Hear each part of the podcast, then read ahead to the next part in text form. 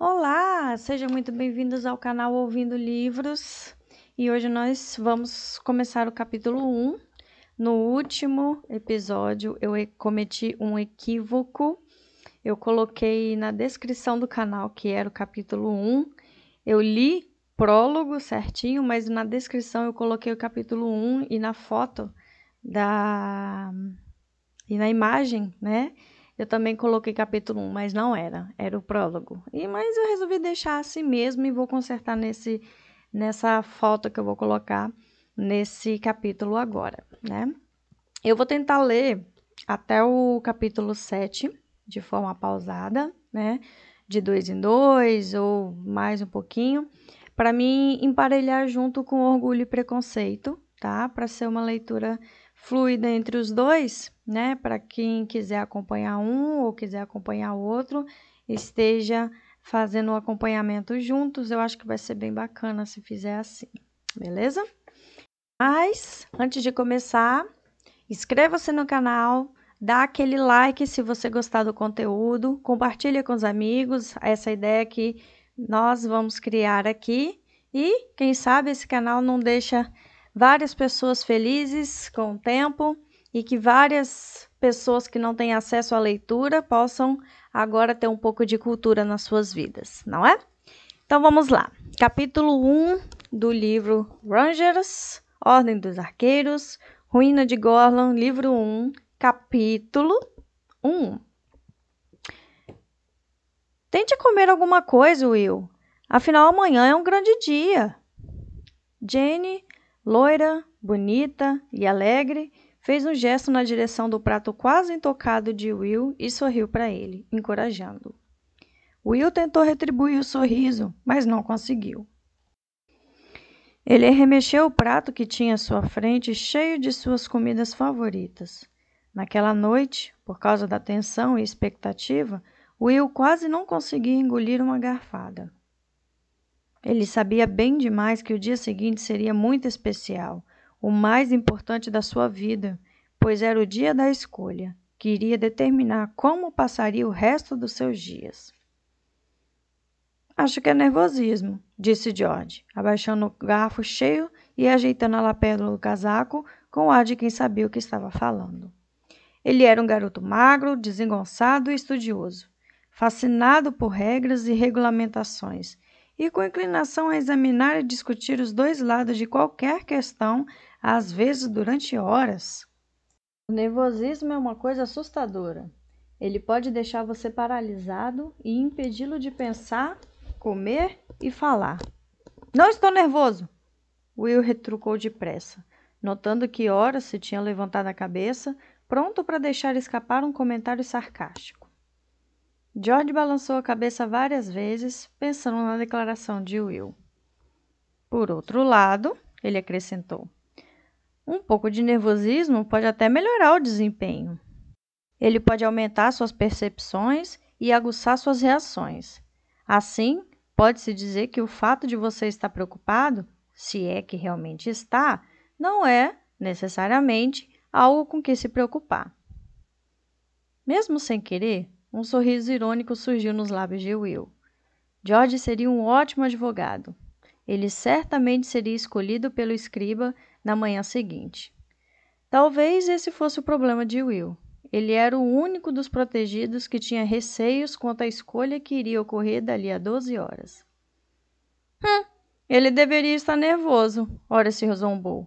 Afinal, que mestre iria querê-lo como aprendiz? Tenho certeza de que todos estamos nervosos, Alice disse, dirigindo um dos seus raros sorrisos para Will. Seria tolice não estar? Pois bem, eu não estou, ora se retrucou, corando quando Alice o olhou com desconfiança e Jenny riu. Alice sempre age assim, Will pensou. Ele sabia que Lady Pauline, chefe do serviço diplomático do castelo de Redmond, tinha prometido a posição de aprendiz à garota graciosa e alta. O fato de fingir nervosismo por causa do dia seguinte e o tato para não chamar atenção para a gafe de Horace mostrava que ela já tinha algumas habilidades como diplomata. Jenny, é claro, seria imediatamente enviada para a cozinha, domínio do mestre Tube, cozinheiro-chefe. Ele era um homem famoso em todo o reino pelos banquetes servidos na imensa sala de jantar do castelo.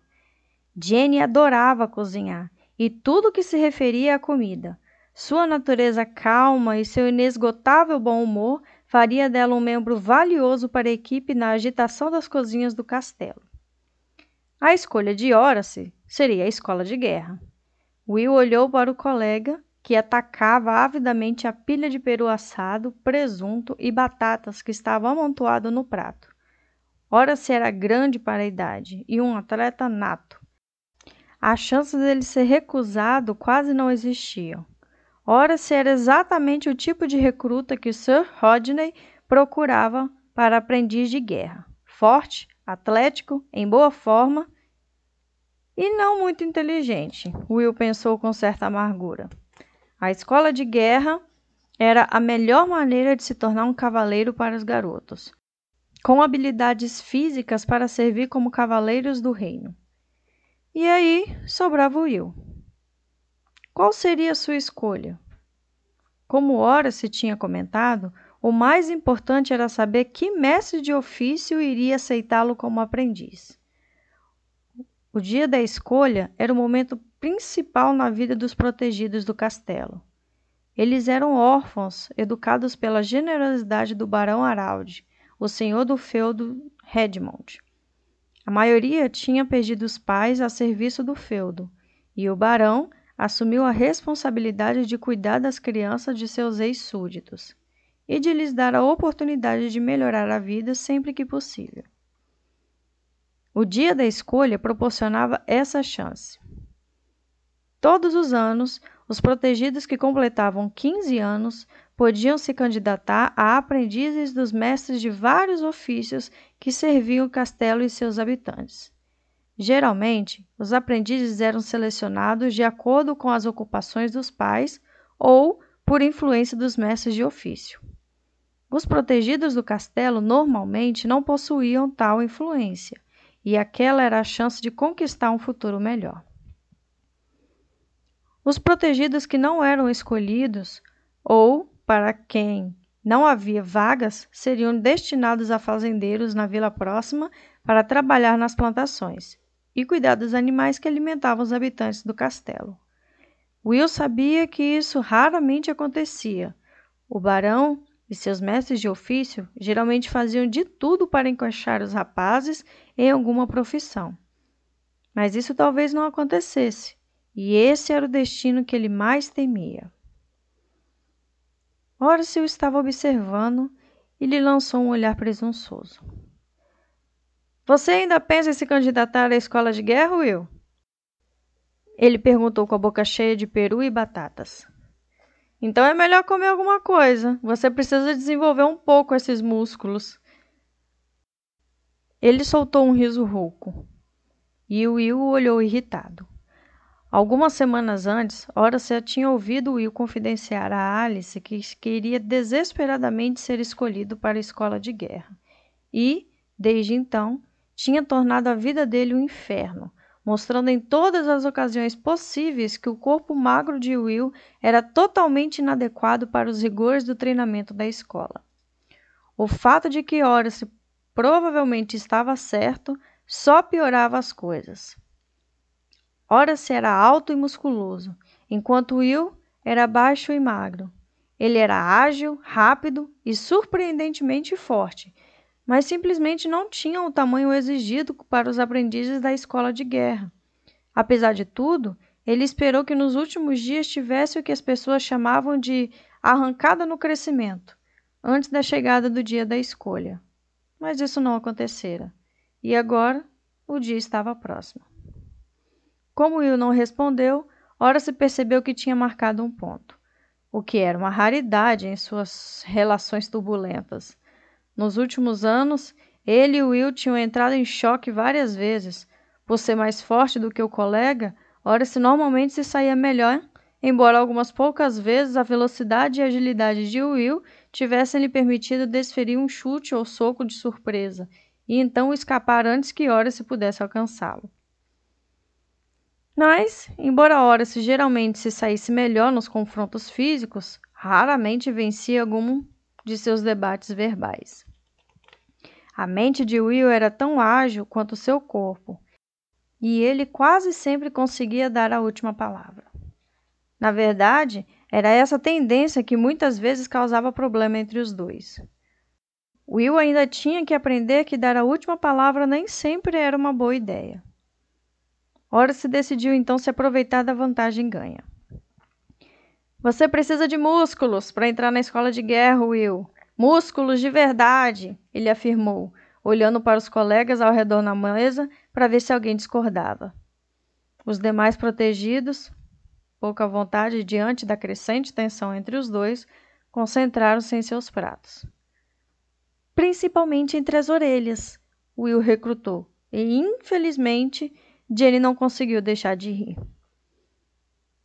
Ora se corou e começou a levantar da mesa mas Will foi mais rápido e já estava na porta antes que o colega pudesse se livrar da cadeira e soltou um último insulto. Isso mesmo! Fuja, Will sem nome! Você é um sem nome e ninguém vai querer você como aprendiz. Da antessala, Will escutou os risos e sentiu o sangue subir o rosto. Ele detestava esse tipo de zombaria. Mas, para não dar mais uma arma para Horace, evitava deixar que o colega percebesse isso. A verdade era que ninguém sabia o sobrenome de Will, nem sabia quem tinha sido seus pais. Ao contrário dos colegas, que tinham vivido no feudo antes da morte dos pais e cujas histórias familiares eram conhecidas, Will tinha aparecido ainda recém-nascido, aparentemente do nada. Ele foi encontrado embrulhado em um pequeno cobertor dentro de um cesto, nas escadas do prédio dos protegidos há 15 anos. Um bilhete estava preso ao cobertor e dizia apenas: A sua mãe morreu no parto. O pai morreu como herói. Por favor, cuidem dele. Seu nome é Will. Naquele ano, tinha havido somente mais uma protegida. O pai de Alice era um tenente da cavalaria que morreu na batalha de Hackman Heath quando o exército de Walgars de Morgaret foi derrotado e expulso para as montanhas. A mãe de Alice, arrasada pela dor, morreu devido a uma febre algumas semanas depois de dar à luz. Assim, havia bastante espaço para a criança desconhecida, e o barão Araldi era, no fundo, um homem generoso. Mesmo que as circunstâncias fossem incomuns, ele tinha dado permissão para que Will fosse aceito como protegido do castelo Redmond. Parecia lógico pressupor que, se o bilhete era verdadeiro, o pai de Will tinha morrido na guerra contra Morgaret. Como o Barão Araldi tinha tomado parte importante nessa batalha, sentiu-se no dever de honrar o sacrifício do pai desconhecido. Assim, Will se tornou um protegido de Redmond e foi criado e educado devido à generosidade do barão. À medida que o tempo passou, outros, além de Alice, se juntaram a ele, até que havia cinco crianças, da mesma idade. Mas a passo que os outros tinham lembrança dos pais, ou, no caso de Alice, havia pessoas que os tinham conhecido e que podiam falar sobre eles, Will nada sabia de seu passado. Foi por esse motivo que inventou a história que o tinha sustentado durante toda a infância naquela divisão do castelo. E, quando os anos passaram e acrescentou detalhes e cores à história, até ele começou a acreditar nela. Will sabia que o pai tinha morrido como herói. Portanto, tinha sentido criar para ele uma imagem de ídolo, um guerreiro dentro de uma armadura brilhante que lutou contra hordas de Walgars, combatendo-as de todas as formas possíveis até ser derrotado pelo peso da maioria. Tinha imaginado a figura alta do pai várias vezes, visto cada detalhe da armadura e de suas armas, mas sem nunca poder ver seu rosto. Como guerreiro, o pai iria querer que ele seguisse os seus passos. Por esse motivo, a seleção para a escola de guerra era tão importante para Will. E, Quanto mais improvável se tornava sua escolha, mais ele se agarrava à esperança de que seria selecionado. Ele saiu do prédio dos protegidos para a escuridão do pátio do castelo. O sol já tinha sumido fazia tempo e as rochas colocadas a cada vinte metros nas paredes lançavam uma luz trêmula e irregular. Ele hesitou um momento. Não iria voltar ao edifício e enfrentar os insultos contínuos de Horace.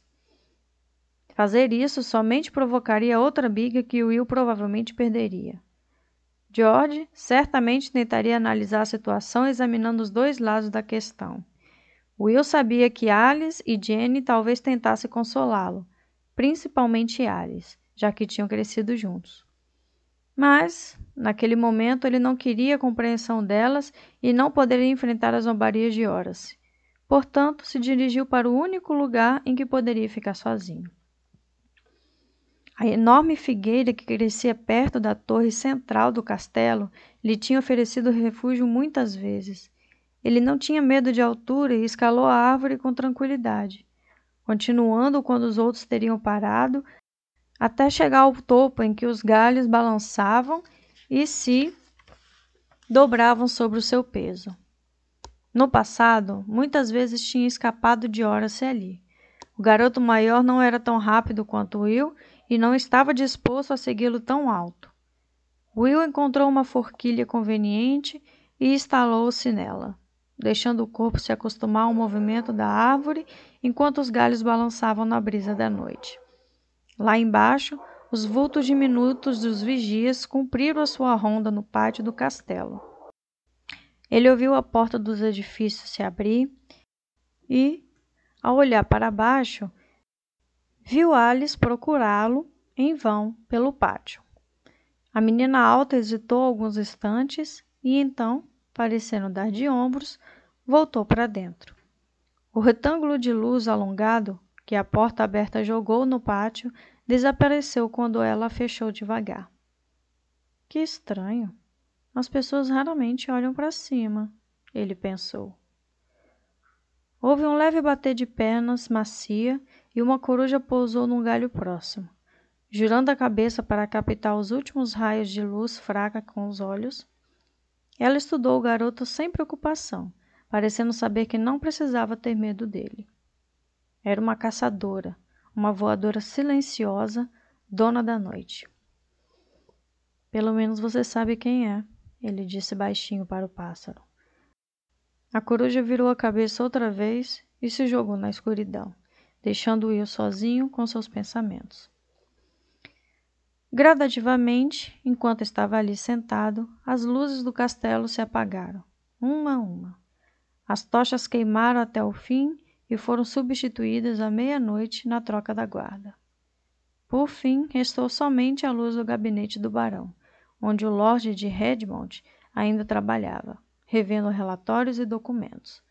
O gabinete estava praticamente no mesmo nível que Will, e ele podia ver o vulto musculoso do barão sentado à mesa. Finalmente, o barão Araldi se levantou, espreguiçou-se e se inclinou para a frente para apagar a lamparina ao sair do aposento e se dirigiu ao quarto de dormir, no andar superior. Agora, o castelo estava adormecido, exceto pelos guardas juntas das paredes que mantinham vigília constante.